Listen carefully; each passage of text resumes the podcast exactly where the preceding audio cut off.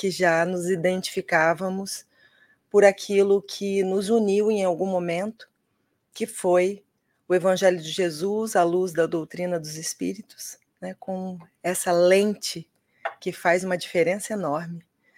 É, pelo menos na minha vida, fez toda a diferença. E eu acredito que de cada um de vocês, sejam os que estão se aproximando agora, sejam aqueles que já se aproximaram mais tempo, mas é, o convite incessante é que a gente não para de estudar. Né? E cada vez a gente pode ler a mesma coisa e a gente vai ver de uma outra forma. Exatamente porque a gente admite que a lei do progresso é uma lei divina e natural. Então, hoje, nós estamos melhores que ontem e diferentes de ontem.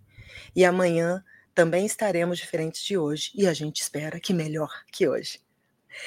Bom, é, eu sempre que é, agradeço com carinho a oportunidade do estudo e de, de estar nesse lugar conduzindo é, informações da, da, doutrina dos espíritos uh, que nos tocam o coração, exatamente porque é, quando a gente escolhe um tema para poder compartilhar, é porque ele antes nos chamou muito atenção. E ele já nos socorreu em, em momentos singulares, né, de aonde estávamos precisando de atenção, alerta, cuidado. E a dinâmica e a dimensão do cuidado tem sido para nós é, um despertar constante. Parece um lugar tão comum cuidar e ser cuidado, mas eu reconheci ao longo desses tempos o quão desafiador é essa experiência que aparentemente é tão simples.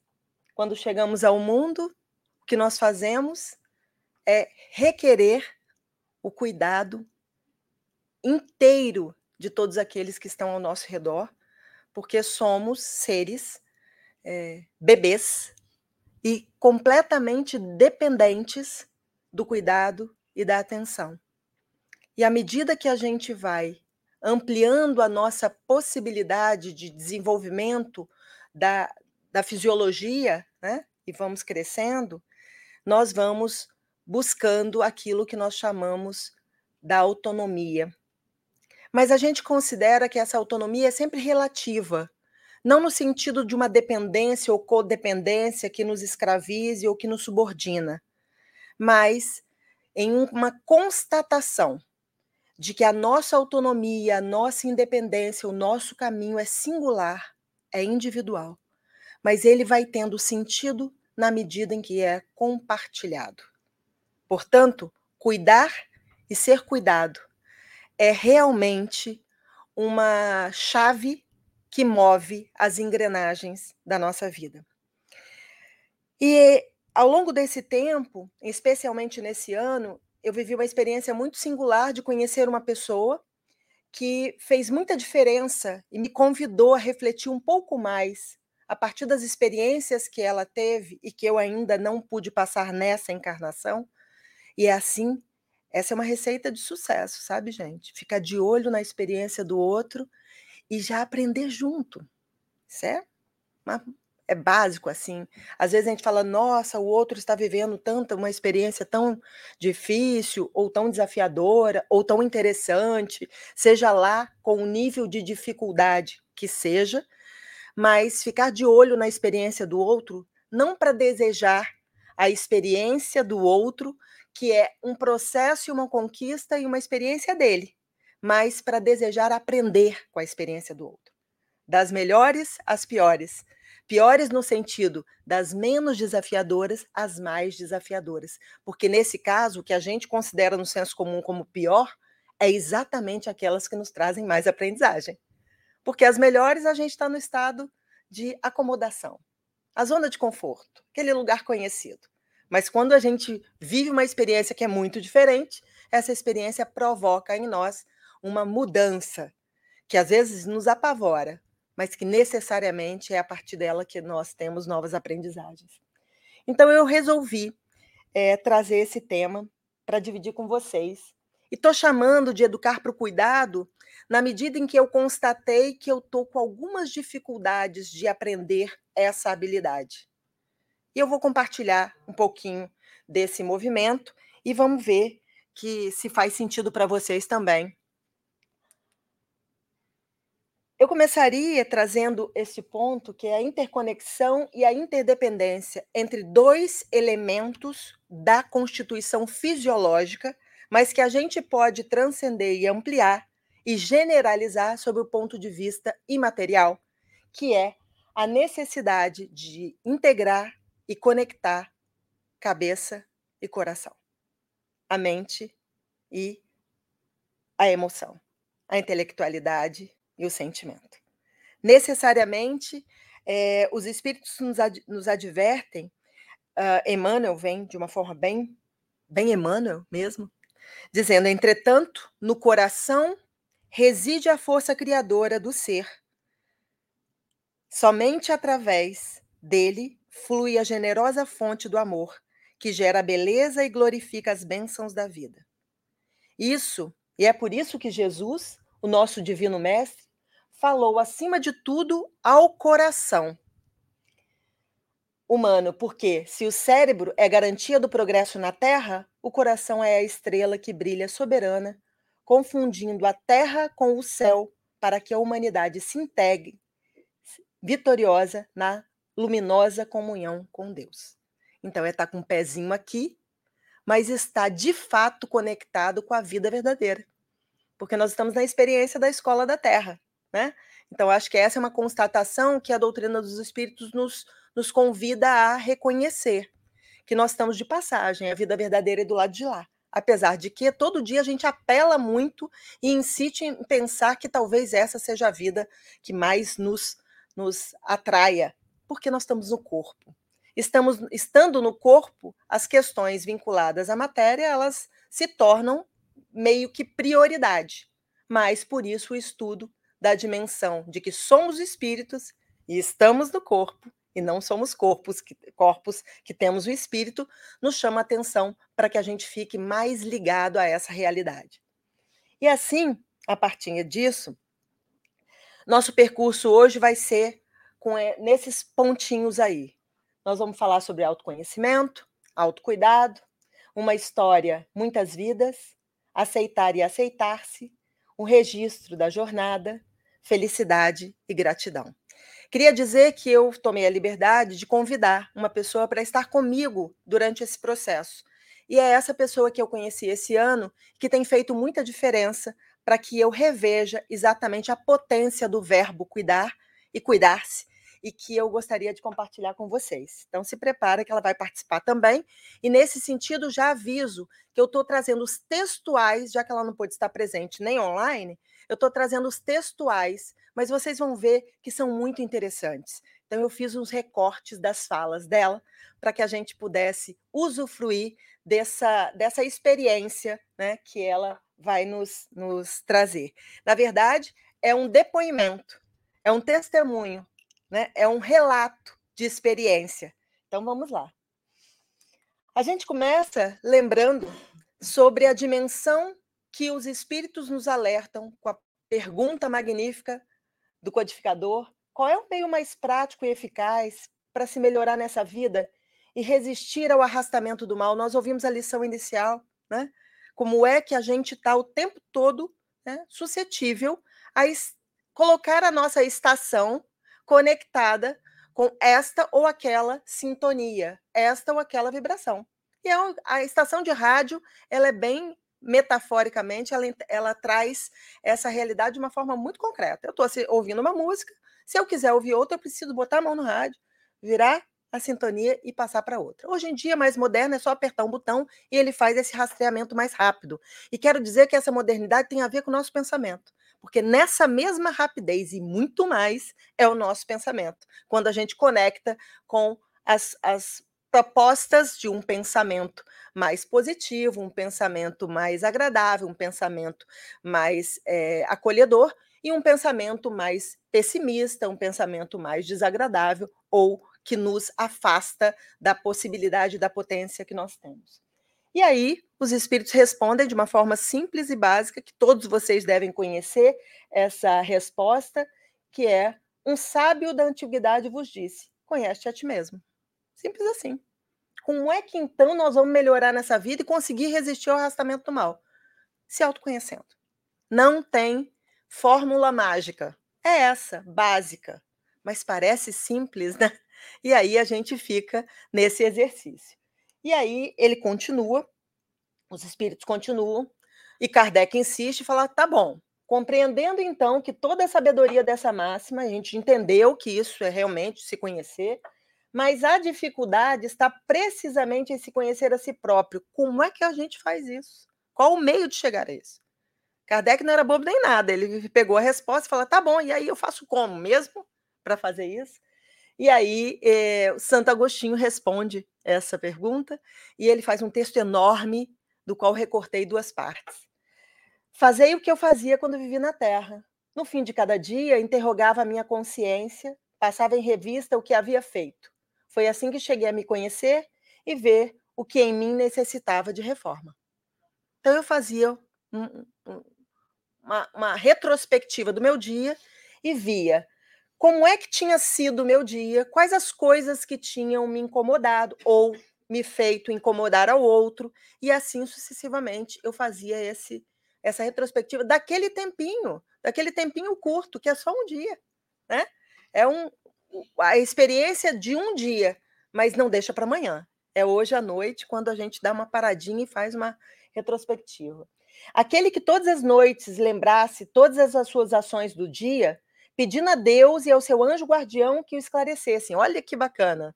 Ainda fala: olha, o pai está lá, pode acessar, e você tem um companheiro que é um tutor 24 horas colocado à sua inteira disposição, que a gente conhece como anjo da guarda, guia espiritual, né? Aquele amigo espiritual de toda hora.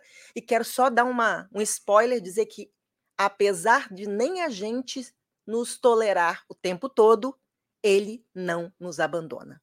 Isso aí é que é o, o, o tchan do negócio, né? Vamos lá. É, adquira, adquiriria uma grande força para se aperfeiçoar, porque acreditai-me, Deus o assistirá. Então, o Pai não nos abandona. De fato, a gente pode fazer retrospectiva do que a gente fez durante o dia, e aí a gente vai vendo as coisas que a gente achou que não foram muito legais, ou foram, se a ficar em dúvida, abre o pensamento, conecta a nossa sintonia, que nosso anjo da guarda está lá para falar: olha, revê isso aí. Acho que você pode fazer melhor. Né? E aí a gente fica, fica a dica, como diz os meninos da mocidade, hashtag, né? Fica a dica, e aí a gente vai e avança. Bom, a partir do autoconhecimento, que é exatamente esse exercício do dia, da noite, do dia, da noite, né? Essa receita básica aí que Santo Agostinho nos convidou, a gente começa a pensar exatamente o que seria, se a gente está propondo uma conversa sobre educar para o cuidado, é, o que seria cuidar, né? E, na verdade, mais que isso, autocuidar-se. Ou o que seria cuidado e autocuidado. E aí a gente trouxe alguns símbolos para ver se a gente é o que nos chama atenção a princípio. Quando a gente pensa que está no corpo físico, então a gente tem um, um aparelho né, que nos serve, e diga-se de passagem, de primeira categoria, sob o ponto de vista da perfeição que é esse instrumento que nos é dado. E quero dizer que quando dá defeito, Marcão que entende disso, né? Carro dá defeito, pode saber que certamente pode ter vindo com defeito de fabricação, mas o defeito de fabricação também é resultado de um processo de causa e efeito de outras experiências que a gente estragou um pouquinho a, a receita, né? Ou pode ser exatamente a, o mau uso, ou a falta de uso, ou uso em excesso. Seja lá como for, essa fisiologia requer equilíbrio, uma palavra da vida. Então, no cuidado e no autocuidado, nós precisamos ter atenção que nós estamos no corpo e o quanto é importante dar atenção a esse nosso instrumento. Porque nós precisamos dele aqui na Terra. Não tem como abrir mão dele. Né? É, o emocional, que é exatamente aquele que a gente se refere ao coração, né? em geral, mas que é o, o caminho da emoção e dos sentimentos. É aquilo tudo que nos afeta. Por isso a gente fala em afeto e afetividade Esta palavra em português exatamente quer dizer aquilo que nos afeta é aquilo que nos atinge emocionalmente e toca os nossos sentimentos. E esse é um lugar do nosso ser que a gente também precisa muito cuidar. Aliás, ele é o primeiro que responde, né? A dimensão social. Então, na terceira dimensão, nós temos uma dimensão social, que é este ser não é inteiro se estiver sozinho. Ele é singular, ele é único, mas ele necessariamente precisa viver em relação a, em sociedade, em comunidade. Já dizem os teóricos que trouxeram academicamente a confirmação de que nós somos seres sociais e precisamos da vida social. Isso é, é fundamental. O isolamento não condiz com a perspectiva do desenvolvimento do espírito encarnado. Nós, ninguém vai fazer por nós. Né? Lembra, nós somos herdeiros de nós mesmos, sob o ponto de vista do espírito. Porque, sob o ponto de vista da matéria, a gente pode nascer pronto para viver nesse mundo com a mordomia ou com conforto que a gente avaliar, porque recebemos heranças materiais. Mas, sob o ponto de vista do espírito, não tem pai, mãe, tio, avó, adulto que queira nos legar alguma coisa, que não, pelo exemplo, para poder nos sensibilizar para que a gente dê o passo e faça ou siga aqueles trajetos, né, aqueles caminhos que já parecem ser bastante favoráveis para o nosso processo evolutivo. E sob o ponto de vista espiritual, e mais que nunca, esse, esse elemento e essa dimensão, ela não está, como sempre foi, conectada apenas à dimensão da, das religiões, e sim da religiosidade, ou mais que isso, da transcendência. E está colocado nos maiores manuais que falam sobre desenvolvimento humano, sobre perspectiva de e trabalhos educacionais, independente de estarem vinculados à questão religiosa. Porque já se entende e já se admite e reconhece a dimensão do corpo e do espírito para a maioria daqueles que falam da necessidade de que o ser integral só o é se também for tratado nessa dimensão. Então, nós pegamos quatro dimensões aí para a gente já ficar atento. E a gente já vai fazendo um checklist interno aí de como é que nós estamos, né, sob o ponto de vista do cuidar daqueles que estão é, ao nosso lado e do cuidar-se, né, do autocuidado. E só para os desavisados que não vale só cuidar. Porque se a gente não tiver cuidado, a gente tem um problema na qualidade do cuidar, porque a gente não vai estar tão inteiro. Então, quem é aquele muito desprendido? Minha mãe era uma servidora, né?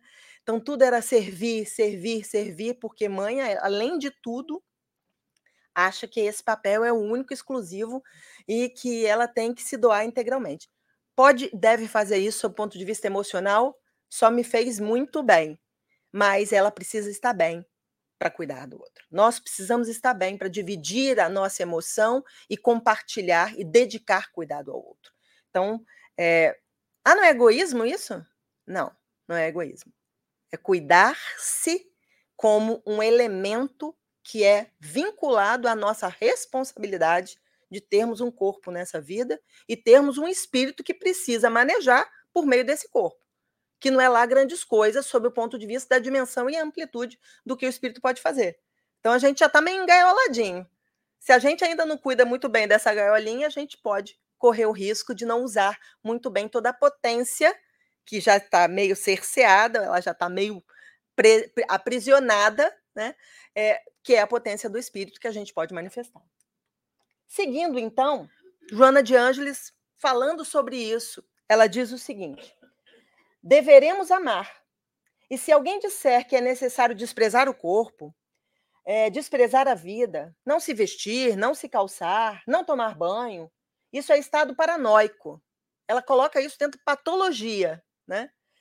É, temos que viver consoante os modismos, usar o que a sociedade coloca em nossas mãos para formar o progresso, mas considerar que nós usamos, mas não somos isso.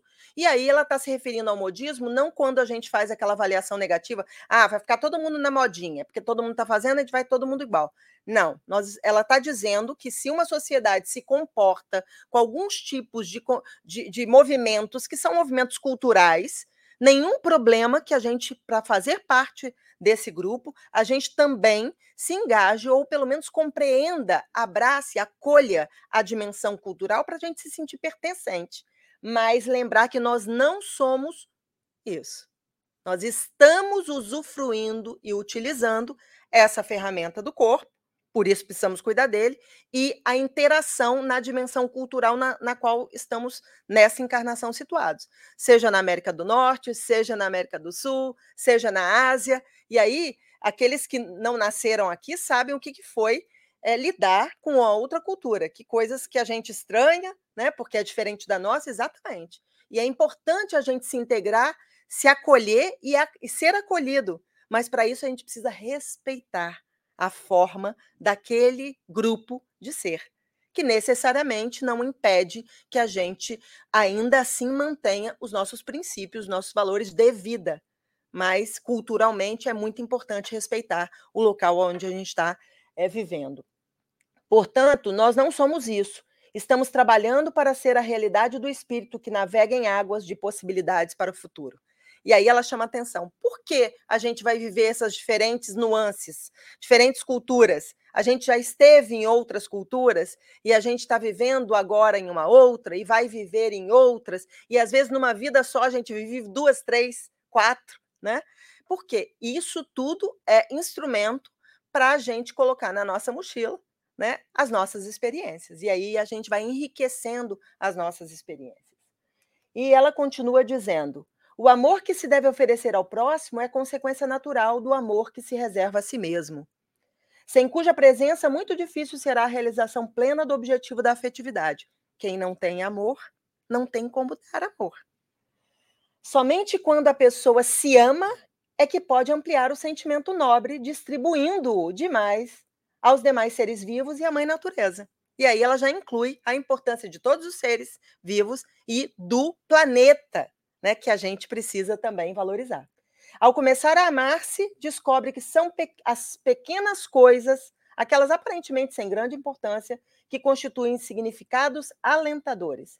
Momentos de solidão para autoanálise e reflexão, instantes da prece silenciosa, refazimento através da música, de caminhadas tranquilas, de carícias a crianças ou animais, de cuidado com as plantas, flores e adornos vivos, sentindo a vida fluir de todo lado. Joana deu receitinha. Olha lá como é que a gente vive de uma forma integrada com a natureza né, e com os seres da natureza. Assim. Né? Então, essas são receitas de cuidado, de autocuidado e de cuidado com a natureza que a gente fala, não, não vou fazer caminhada hoje porque não está dando, mas negócio de caminhada, não dá para caminhar aqui em, em casa na esquerda mais rápido e tal. Olha a diferença que é, se a gente puder, encaminhar ao ar livre, em contato com a natureza, em contato com os seres vivos da natureza, né? interagindo ser vivo com ser vivo. E ela faz essa observação importante. E aí chegou a nossa convidada. Essa é Ana Michele Soares que gosta de ser chamada como Ana Mi. E ela eu conheci no dia 16 de janeiro de 2023, quando saiu uma reportagem da BBC falando de uma menina que, aos 28 anos, descobriu um câncer de mama e começou o tratamento.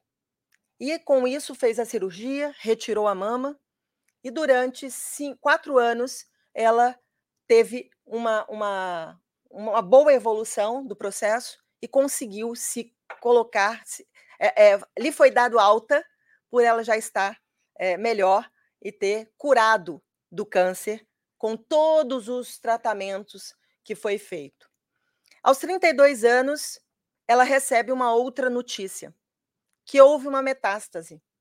E, de fato, nesta, desta vez, esta doença voltou avassaladora e ela passa a ter metástase em várias partes do corpo, e daquele momento em diante, ela se torna, como ela leu numa prancheta, marcado um X, é, envolvida a ter cuidados paliativos. Por quê? Porque não havia cura, mas havia possibilidade de como deixá-la viver com mais qualidade até o último dia da sua vida. E Ana Michele, então, nesse dia, ficou bem, bem mexida com essa situação. E, aliás, logo que ela teve a primeira primeiro diagnóstico, imagina uma jovem, 28 anos, a gente fala, nossa, muito jovem, né? Porque é como se a doença tivesse que chegar em outro momento, é como se a desencarnação tivesse que chegar naturalmente é, com, com a idade mais avançada, e assim a gente vai vendo os parâmetros sociais e da evolução do processo da natureza, né? Nascer, crescer, reproduzir, né? Envelhecer e morrer. E, e a gente, qualquer coisa que vai desviando ou mudando esse processo, a gente vai se incomodando com ele. E aí eu conheci a Ana Michele, porque estava, uh, ela estava nesse tratamento e ela se torna, naquele dia, ela falou: estou morrendo. E ela foi, e ela tinha que sair à noite. Ele, ela falou assim: mas eu vou me vestir toda linda, botou um vestidão e saiu. Ela falou assim: bom, vou morrer, mas não estou morta. E toma gata. Se arrumou e saiu com os amigos que tinha combinado. E depois eu penso nisso? E assim, quando ela se deu conta de que ela era uma paciente em cuidados paliativos, ela falou: essa palavra é uma palavra muito mal-vinda. Câncer é uma palavra muito mal-vinda, né? metástase é a segunda palavra mal-vinda vinculada ao câncer, e cuidados paliativos significa não tem jeito. E aí ela começou, foi no Dr. Google, começou a ver, ver, ver, ver, ver tudo, e ela falou: é, mas cuidados paliativos é para cuidar, é um grupo de profissionais, multiprofissional, ou seja, para poder dar atenção a todas as necessidades que aquele sujeito tenha no processo de desencadeamento da doença, para que ele tenha qualidade de vida. Ela falou: que coisa incrível. Mas isso eu devia ter vivido desde antes. E, ao contrário, as pessoas falam: não, isso é para quem já está morrendo.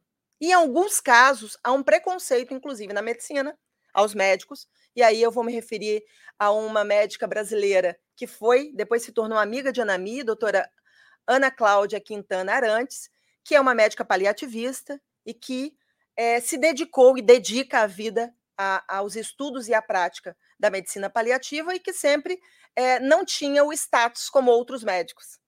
Até porque, quando está em situação de, de cuidados paliativos, é assim: ah, não vai, não vai curar mesmo, então isso não pode entrar para a minha lista das coisas bem-sucedidas.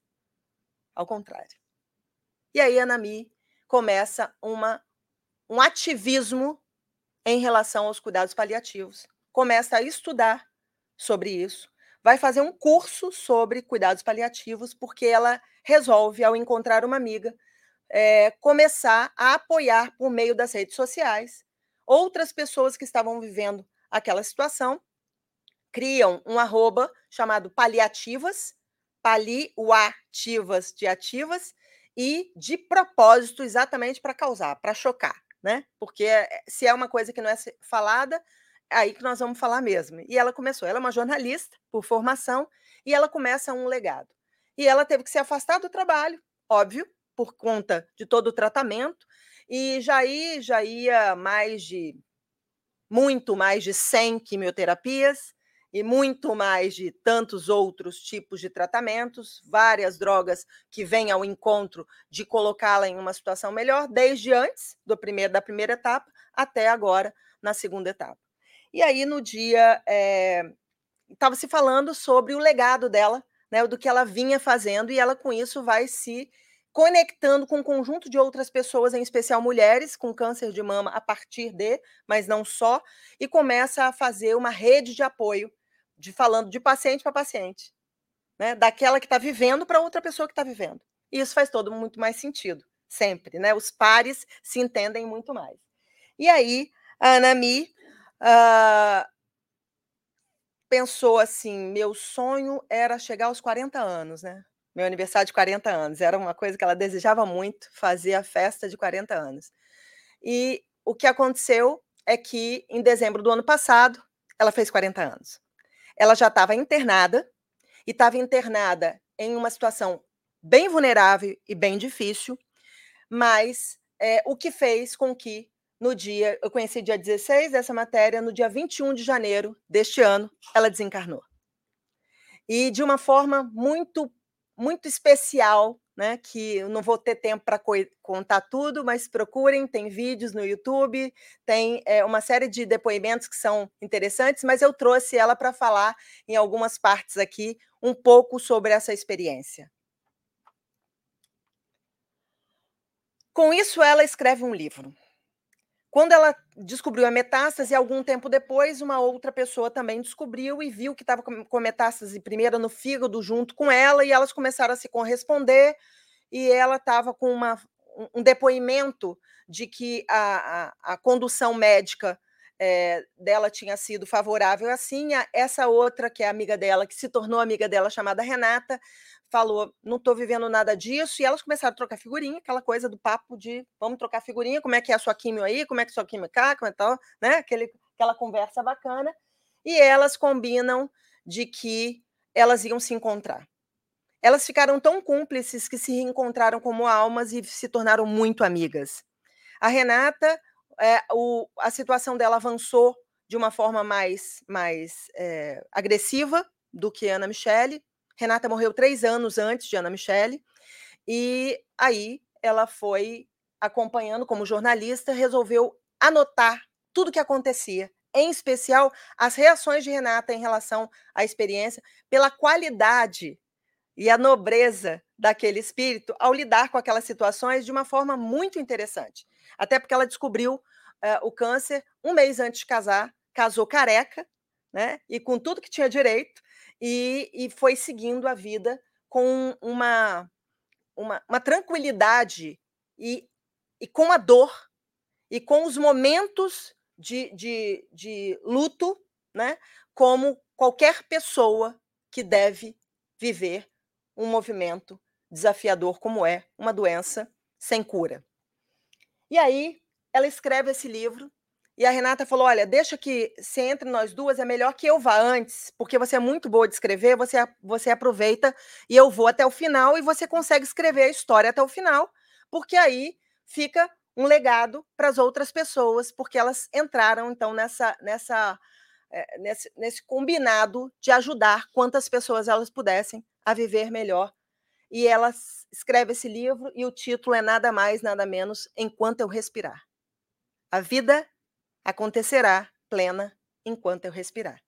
E o livro, esse é o primeiro livro que ela escreveu, é, ela relata várias situações da vida dela, dos movimentos que ela viveu é, pessoalmente e também da Renata, até o fim, é, com tudo que tem de detalhes. Ela escreve de uma forma bem, bem tranquila, bem palatável, é muito gostoso de ler e é muito emocionante o tempo todo, né? Vocês podem imaginar. Então, ela começa dizendo que, olha só, avisa e comunico que essa não é uma história sobre câncer, é sobre viver, sobre vivência, sobre dançar com o tempo. E ela continua dizendo: é sobre amizade, sobre não ter medo de sentir, sobre querer o milagre da boa morte e sobre querer chegar ao final com a certeza de que a jornada foi uma experiência extraordinária.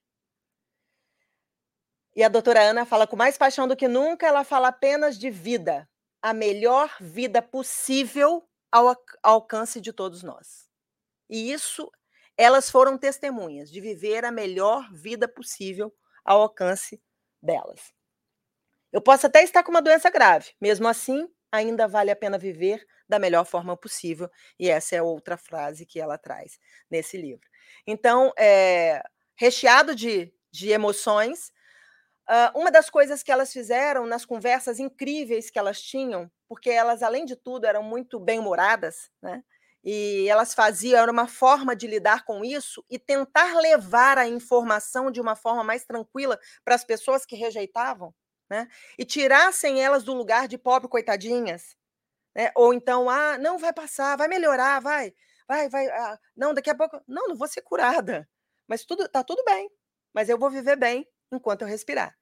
E uma das coisas que elas brincaram, porque assistiram o filme aquele no Brasil antes de partir, que é aquele filme do, do Morgan Freeman com o Jack Nicholson, que eles fazem a lista, a bucket list, aqui é bucket list, fazem a lista das coisas que eles queriam fazer antes de morrer.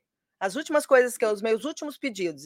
Assistiram esse filme? Se não assistiram, assistam, porque aí é muito, é muito bacana. E inspirado nesse filme, que elas assistiram juntas, elas começaram, vamos fazer a nossa bucket list? E aí começaram a fazer. Vocês podem imaginar as coisas mais incríveis que elas botaram nessa bucket list. E aí elas colocaram isso na, no grupo de, de WhatsApp da família, do coisa. No Brasil usa-se muito WhatsApp. Né? Então tem grupo de tudo, você está em 10, 15 grupos ao mesmo tempo, você fica conversando com o mundo inteiro, fora as redes sociais, o Instagram, a, o Facebook. É, é muito fácil a gente estar tá conectado com um monte de grupo de WhatsApp. E aí ela ela uma, ela, ele, eles botaram uma bucket list lá e aí o pessoal começou a se mobilizar para poder ajudar. Essa foi uma frase que ela falou logo que ela soube que ela era uma paciente paliativa. Ela falou o seguinte: essa sim foi a dor que mais me arrebentou quando descobri a metástase. O que, que eu fiz com o meu tempo? Essa foi a grande pergunta. O que, que eu fiz com o meu tempo? 32 anos de idade. Com câncer ou não, ela continua depois, a vida é para ser legal. Se não está, eu preciso entender o que está errado e resolver. Tanta gente saudável que morreu sem ter vivido, sem ter se amado, sem ter se permitido ser feliz. Tanta gente doente que, na dor de se descobrir mortal, decidiu buscar a cura que importa e tem vivido os melhores dias de sua vida. Tem gente que goza de saúde e precisa de mais cuidados paliativos do que eu. Ser saudável nem sempre é ser curado. Então, aí ela vai trazendo uma série de reflexões, e são reflexões de alguém que está em cuidados paliativos e está falando qual é o sentido do viver. E aí foi, foi nisso que a gente se conectou, e eu fiquei exatamente é, encantada com a possibilidade de aprender com a experiência dela. Por isso estou compartilhando com vocês.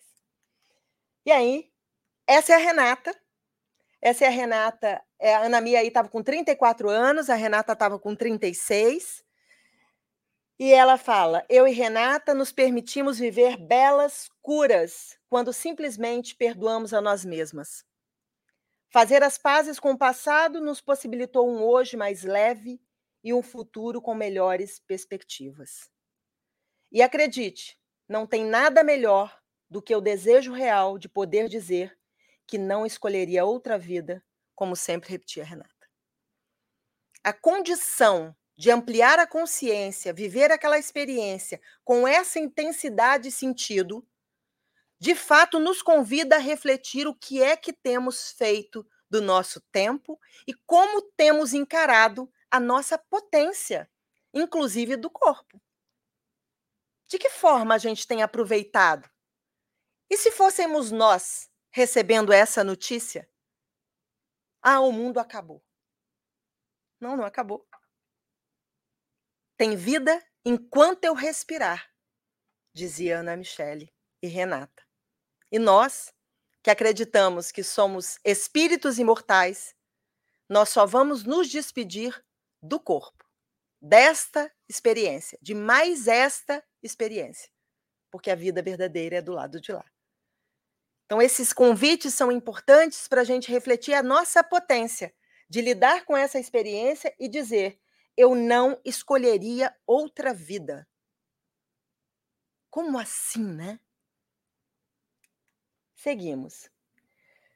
Anami fala: despratiquei as normas sobre o que é esperado de um paciente em tratamento paliativo e vivo por aí, a distribuir vida e gratidão pela beleza de mais um dia porque no meu último suspiro, meus caros, eu não quero ver o reflexo no espelho de dores que não me definem. Quero um filme lindo de amor e aventura com o final feliz que eu mereço.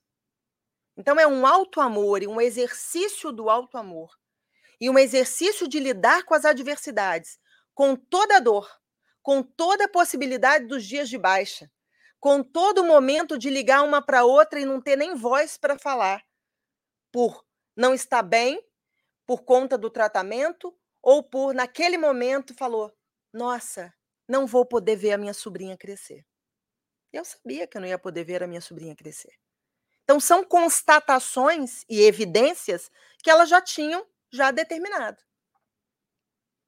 E nós, que ainda não estamos com este diagnóstico, a não ser o diagnóstico que ela chama atenção muito bacana, dizendo que, de fato, a vida é finita. A vida no corpo é finita. E quero dizer, e ela dá essa notícia sempre, Fred sempre fala isso nas palestras, para todo mundo, né? Dizendo: olha, só um, um spoiler: todos nós vamos morrer. Essa é uma certeza.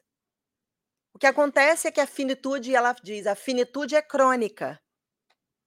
Porque vai acabar essa vida corporal. Mas o que estamos fazendo do nosso tempo? E ela vai, consegue ainda fazer um segundo livro, que é Vida Inteira, e também traz uma série de reflexões super bacanas.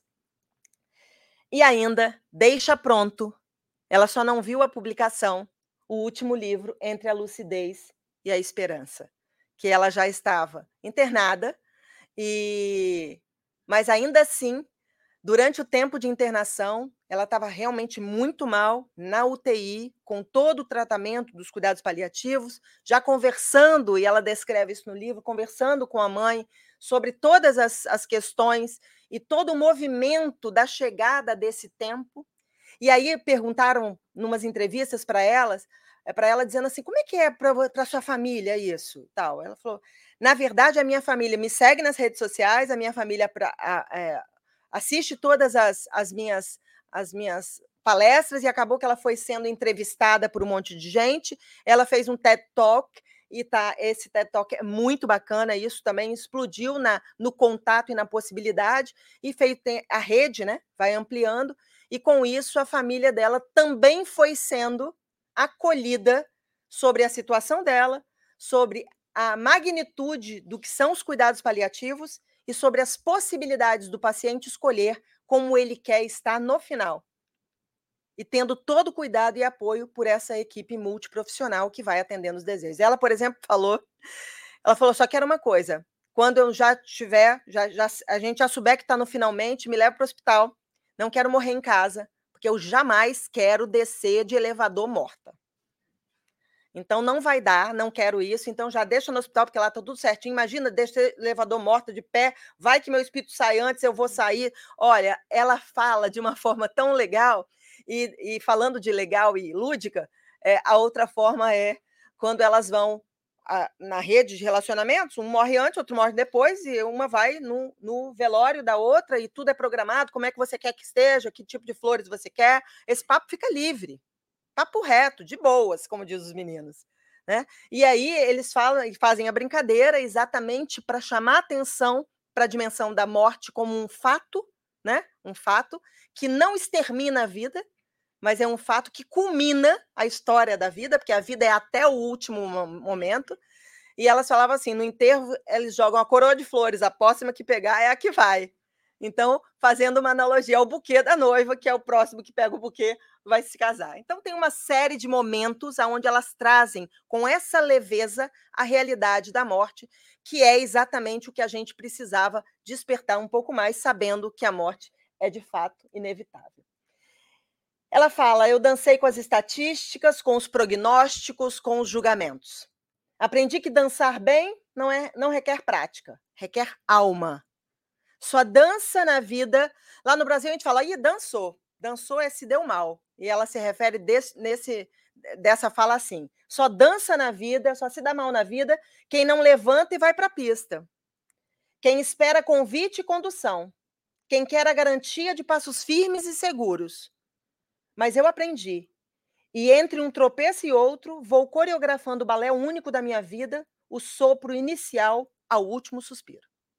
E ela, além de tudo, é poetisa, porque escreve muito bem, tem vários poemas que ela relata que estão disponíveis na internet e também no livro. Né? E nessa de viver nosso último dia, todo dia, olha o convite. Vamos viver nosso último dia todo dia? E se a gente soubesse que amanhã é o nosso último dia? O que a gente faria de diferente? Por que não começar? E se a gente soubesse que tem mais um mês, dois meses, três meses? Ou para Renata, falaram que era meses, ela durou anos, porque um dos médicos caiu na tentação de fazer essa besteira de falar. Ela, quantos anos de vida eu tenho? Ele falou, meses. Foi sim a resposta para ela. Ela saiu de lá meio estranha por tudo, mas viveu anos. Né? É, acreditem, entender que a vida acaba, acreditem, entender que a vida acaba é ferramenta de empoderamento e autoconhecimento mais incrível de todas. E ninguém precisa de câncer para isso, tá bom, pessoal? Não há tempo a perder. Não há sentimento a ser desperdiçado. Viver é prioridade. Então, vocês estão percebendo por que, que eu trouxe ela de, de depoimento exatamente quando a gente pensa em cuidado e cuidar-se. Né? Porque Olha só, o autoconhecimento aí colocado na prática de alguém mortal sob o ponto de vista do corpo, vivendo uma experiência, uma jovem, né, com o, as experiências restritas do que foram os seus 40 anos de vida. Enquanto seguia perseguindo apenas a cura garantida para o meu corpo, sofri. O remédio que eu precisava era para a alma e estava o tempo todo aqui, dentro de mim. Essa, para mim, é um dos pontos altos, assim, no meu contato com a Ana Michele. Ela fala: não tem cura para o meu corpo, mas eu vou buscar todos os dias a cura para minha alma. E nós, que entendemos e reconhecemos a dimensão do espírito, também sabemos que é esse o melhor investimento. Os dois. Mas a cura para o corpo não há, há o cuidado. Mas a cura para a alma, esse é incessante. Enquanto eu perseguia apenas a cura do corpo, sofri. Ficou na agonia, né? até chegar não tem cura, não tem jeito. Muda a medicação, faz isso, faz aquilo. Só sofrimento. Mas quando eu entendi que o remédio que eu precisava era para a alma e que estava tudo dentro de mim, ficou tudo bem. Aceitar e aceitar-se, de coração. Ficamos surdos para ouvir a nossa própria dor, ela disse. E seguimos barulhentos e vazios do silêncio da paz que deveríamos apreciar. A negação da dor também é uma disfunção. Nós não estamos falando de uma menina que ficava falando que tudo estava maravilhoso, não. Mas assumir a dor enquanto um componente que faz diferença para que eu faça escolhas apropriadas para aquele momento, mas que não me paralise. Lembrando, tivemos estudando aí no encontro de educadores que a dor é uma potência da alma. Ela nos tira da inércia. Ela nos, nos tira do lugar conhecido para a possibilidade do nosso desenvolvimento, aprimoramento e evolução. Então, a dor como potência da alma. E aí, pensa. Olha que exemplo bacana na prática de alguém que descobriu isso vivendo, sem ter o conhecimento direto da doutrina espírita. Ela conheceu várias religiões, foi a todas, inclusive a doutrina espírita, ela relata, e ela se conectou muito com as práticas xamânicas, que são práticas ancestrais é, da relação, da integração do ser com a natureza que é a, a plenitude de se sentir parte é, da, do, do Criador. Né? Então, foi interessante esse depoimento também. As duas, numa das experiências da, da, da lista, elas foram para a Europa. Suspenderam 20 dias, as duas, todo o tratamento. E por 20 dias elas falaram: não temos câncer, não temos tratamento. Vamos lá. E aí foi a irmã de, de Renata e uma amiga delas foram ficar lá de apoio e elas se aventuraram, passaram 20 dias na Europa, conversando sobre as possibilidades né, de viver aquela experiência, mas elas dizem: tanto faz aonde estivesse, se era em Aracaju ou se era em Paris. O importante era nós estarmos juntas e pensando e vivendo cada dia dentro do melhor possível que a gente podia. E ela diz: todo dia a gente tem um motivo para comemorar, porque todo dia a gente consegue juntas ganhar um pouco mais de tempo. É o encontro de almas. Olha que coisa mais bacana. E ela fala: a gente persegue o tempo todo na vida e tem os padrões sociais onde fala. Ela não foi feliz no casamento, a Ana Mi, ela viveu um casamento turbulento, um casamento com, com violência e com traição, uma série de questões que estão vinculadas às nossas dificuldades da relação. Ela sai desse casamento e logo em seguida ela tem a, a, a, o diagnóstico da metástase. Né, e ela estava no meio da dor, da dor do, de, de cotovelo, da experiência emocional não ter dado certo e tal, e ela recebe essa outra e começa a ressignificar e começa a tentar entender de fato o que, que a vida estava querendo é, convidá-la e dizer para ela.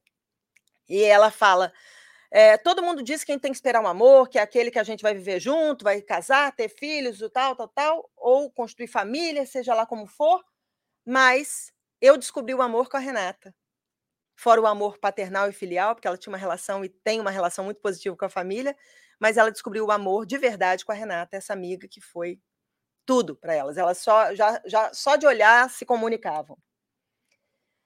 A gente ressignificou o tempo que tínhamos. Esse é um exercício que toda pessoa saudável deveria fazer. Como é que a gente se cuida? Ressignificando o tempo que temos. A vida tem muito mais sentido quando você descobre que ela acaba e que todo tempo precisa ser único. E a gente sabe que esse tempo não volta.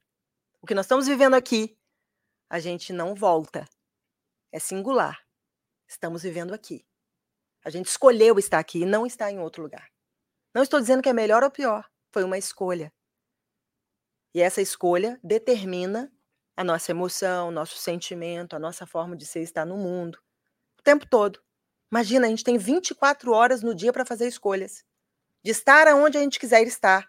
Ou não, eu preciso estar no meu trabalho, Janine, não é necessariamente o que eu gostaria de estar, mas como você vai estar lá? E aí, isso a gente pode escolher. Nós nos empoderamos ao nos conhecermos para poder estar como a gente pode estar lá. Para nós, foram três anos e meio de amizade em que todo dia era único. Cada áudio era importante porque podia ser o último, até que foi o último mesmo. Foi o último áudio que elas se falaram quando antes de Renata desencarnar. Às vezes eu ouço e vejo só amor naquilo. E ela participou de todo o processo, é muito bacana a descrição do processo de desencarnação da Renata e, e viver essa coisa, o luto, a dor de perder um amor da vida, uma amiga querida, né? naquele momento e as circunstâncias.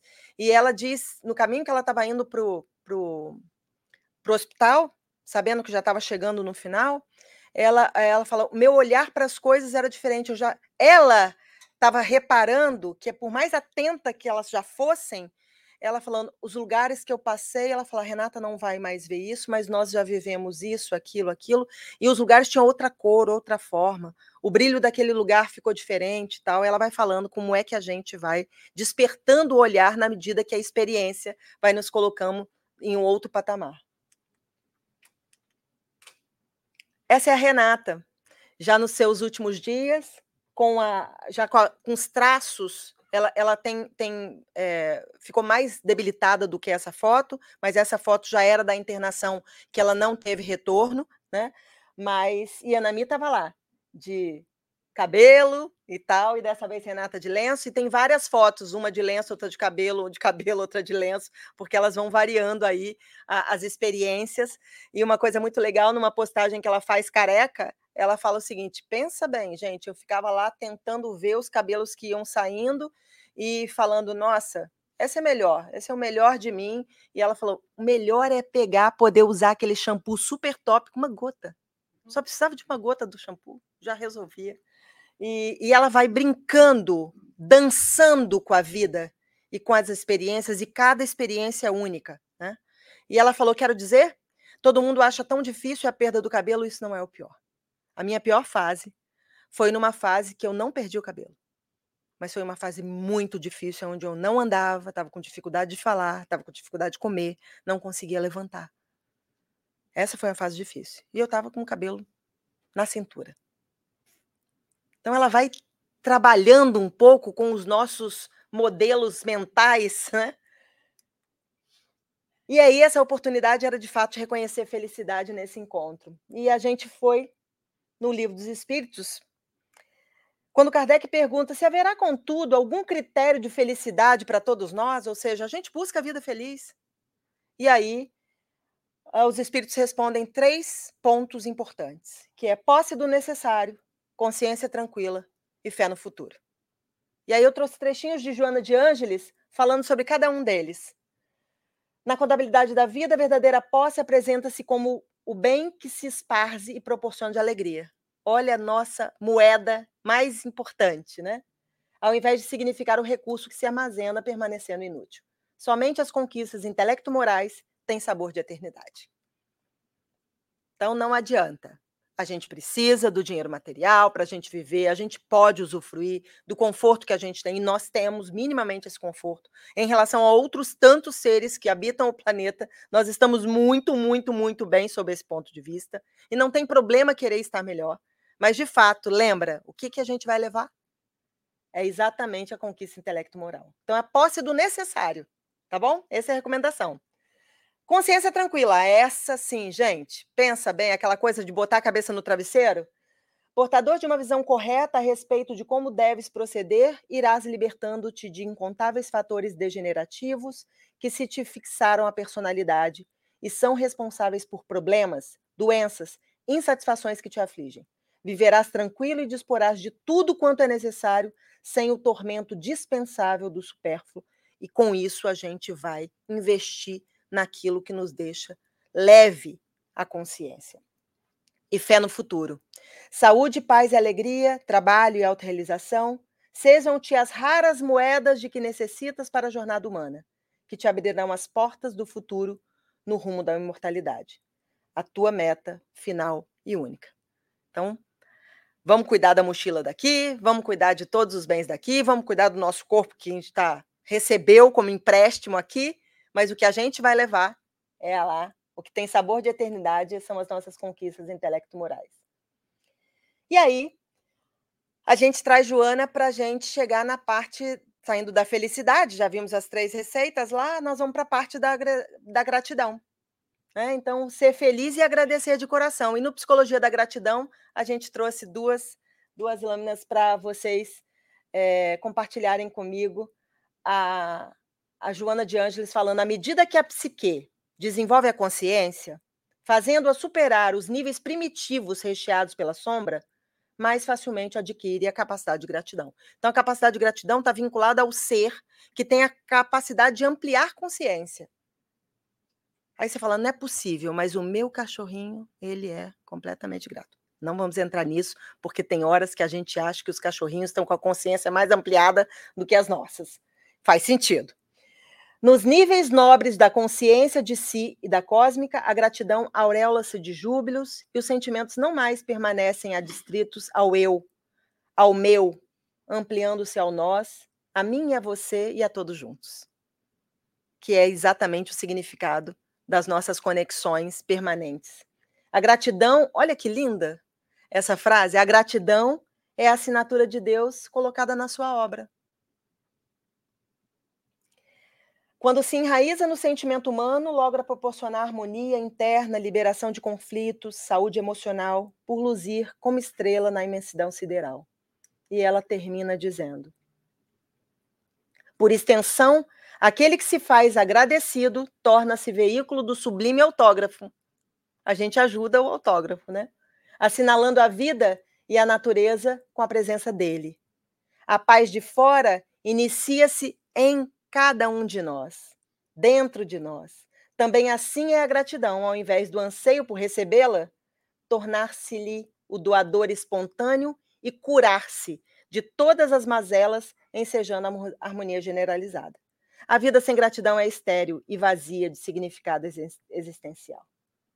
Então, que a gente saiba exercitar a gratidão como sendo é, uma potência da alma, né? Da gente poder reconhecer o valor da vida. E Anami, dessa vez de lenço, disse: Meu desejo hoje é abraçar o mundo e retribuir tudo isso que tem recebido. Quando a vida se torna frágil, sabemos o real valor que ela possui. E aí ela completamente grata pela experiência, né? Nós somos seres interexistentes, estamos aqui, mas somos de lá. Portanto, Emmanuel chama atenção: bom gosto, harmonia e dignidade na vida exterior constituem dever do cuidado né, na, na, na existência material. Mas não nos esqueçamos da pureza, da elevação e dos recursos sublimes da vida interior com que dirigimos para a eternidade. É esses que vão nos levar para a eternidade. E encerrando, vamos lembrar daquela máxima básica do nosso mestre querido, quando ele fala amar a Deus sobre todas as coisas e ao próximo como a si mesmo. E o como a si é o nosso desafio. Nós precisamos nos amar para amar o outro.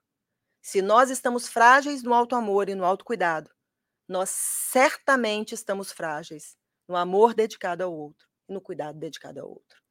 Somente é capaz de amar a outrem aquele que se ama.